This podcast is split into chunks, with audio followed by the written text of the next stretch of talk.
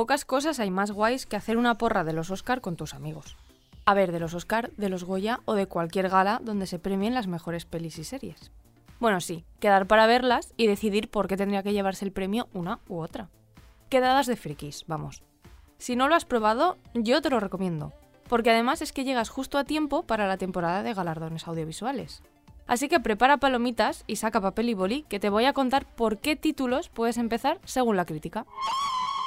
Soy Tamara Villena y quiero darte buenas noticias. Así que si necesitas un día sin sobresaltos, este es tu lugar seguro. Los buenos días, un podcast diario para ponerte de buen humor.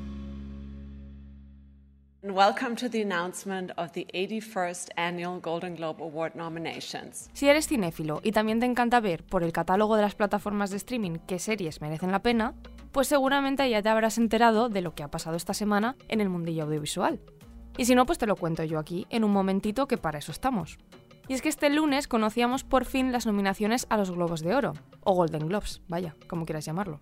Uno de los galardones más importantes de esta industria, que son la antesala de los premios Oscar 2024. Y por eso, a los que nos gusta este mundillo, los días de nominaciones pues nos encantan, porque además de salseo, nos dan una idea de qué títulos merecen la pena ver y a cuáles tenemos que darle al play antes de que sea la gala para ver cuántos resultados acertamos, ¿no?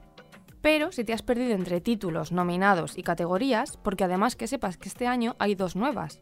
Logros cinematográficos y de taquilla. Cinematic and Box Office Achievement. Y otra que es Mejor Interpretación de Comedia en Televisión. Best Performance in Stand-Up Comedy or Television. Pero bueno, no te preocupes, que te voy a hacer un resumen de lo más importante para que estés al día y puedas ir de cultureta con los colegas. Best Motion Picture Non-English Language. Society of the Snow. A ver, empezamos por la que para mí es claramente la mejor noticia que nos han dejado los Globos de Oro. La nominación de la española La Sociedad de la Nieve, de Bayona, en la categoría de Mejor Película de Habla No Inglesa. Se estrena, por cierto, este viernes 15 de diciembre y llegará a Netflix, su productora, el 4 de enero. Si no comemos nos vamos a morir. ¿Comer qué? Yo no me voy a quedar acá. El nuevo drama del director del orfanato y lo imposible relata el accidente de un vuelo de un equipo de rugby uruguayo en la cordillera de los Andes en 1972, un siniestro real del que solo 29 de los 45 pasajeros sobrevivieron. Atrapados en uno de los entornos más hostiles del planeta, la cinta muestra cómo se vieron obligados a luchar por sus vidas. Best Motion Picture. Barbie, Oppenheimer, Killers of the Flower Moon.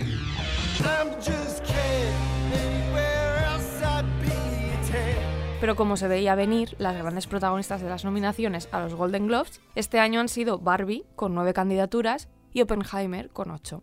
Los Asesinos de la Luna tampoco se ha quedado muy atrás, ¿eh? con siete.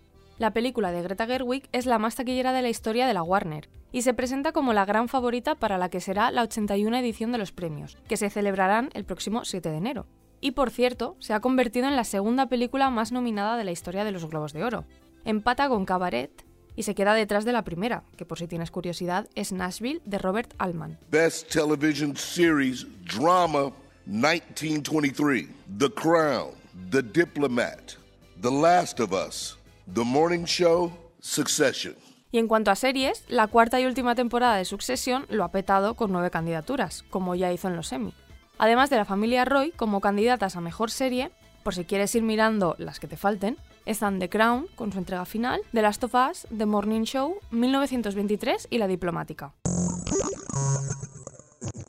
La persona extraordinaria que te traigo hoy estrena película este domingo 17 de diciembre, y no una cualquiera. La zaragozana Marta Layana, a sus 29 años, dirige y guioniza Mujeres, un retrato de cómo viven las últimas guardianas de algunas aldeas de los valles asturianos. Son mujeres ancianas, viudas y solas que se encargan de algo que me parece maravilloso y muy necesario reivindicar. La transmisión oral de su cultura con cantares, romances y leyendas que han ido de madres a hijas desde hace cientos de años y que hoy corren el riesgo de desaparecer. Así que desde aquí gracias a Marta por poner en valor a todas esas mujeres que se llevan consigo tesoros de nuestro pasado. Estaba soñando que veníamos varias de segar con la voz en la mano eso era antes, pero ahora no. Ni se va la siega, ni se canta, ni nada, nada. La historia, que es una producción híbrida de docuficción rodada en blanco y negro, Cuenta cómo un día un músico llega a la aldea de su abuelo y encuentra un aparato de grabación que tiene registrados pues, cantos antiguos de estas mujeres. Obsesionado con sus voces, emprende un viaje para encontrarlas y recuperar los vestigios de ese cante milenario. Está protagonizada por Raúl Refri, compositor y productor que trabajó con Rosalía en su primer álbum de estudio, Los Ángeles, y que también firma la banda sonora de la película. Y además de La Sociedad de la Nieve, este viernes llega Champions, una película de Bobby Farrelly protagonizada por Woody Harrelson, que interpreta a un antiguo entrenador de baloncesto que tras pasar un mal momento personal por su complicado carácter, se ve obligado por un tribunal a hacer trabajo social y dirigir un equipo de jugadores con discapacidad intelectual. Y sí, normal que todo esto te suene. Es que es el remake americano de Campeones, la película de Javier Fesser. Señor Marakovich, le ofrezco servicios comunitarios, entrenando adultos con discapacidades intelectuales. Señoría, estamos hablando de Uh, uh, nada de palabrotas. Y si te van los superhéroes, o como a mí te gusta Jason Momoa, el día 20 puedes ir al cine para disfrutar de la segunda parte de Aquaman, una secuela dirigida por James Wan en la que el rey de Atlantis deberá enfrentarse a su enemigo Black Manta, que desata la fuerza del mal con el mítico tridente negro. Para detenerlo, a Aquaman no le queda otra que recurrir a su hermano el rey Orm, y tendrán que dejar de lado sus diferencias para proteger la Atlántida. Voy a matar a Aquaman y a destruir todo lo que para él es importante. Voy a asesinar a su familia y a reducir su reino a cenizas. El viernes 15 aterriza también Blood, una película de Brad Anderson que es un drama para los amantes del terror y el suspense, en el que la protagonista, Jess, se va a vivir con sus hijos a una granja y ahí comienza pues su pesadilla. Una noche, al volver del bosque, el perro de la familia muerde a su hijo y este contrae una infección horrible de origen desconocido, del que lo único que descubre es que la única forma para salvarlo requiere hacer sacrificios extremos. ¿Qué me está pasando? Siento diferente. ¿Es como una enfermedad? No lo sé. Solo sé que es con lo único que mejora. Para los más peques llega también este viernes Teddy, la magia de la Navidad.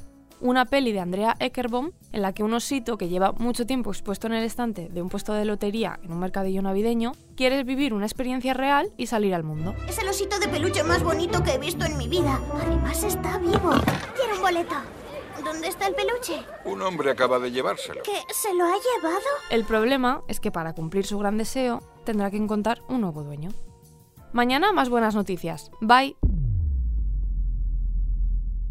Muchas gracias por escucharnos y gracias a ti, Tamara. Venga, hasta la próxima. Recuerda que si te ocurre algo bueno y quieres contárnoslo, puedes escribir a losbuenosdías@lasprovincias.es. Este podcast ha sido escrito por Tamara Villena. La edición es de Amalia Yusta y Paco Sánchez. El diseño sonoro es de Rodrigo Ortiz de Zarate y la producción de Miquel Abastida y Tamara Villena.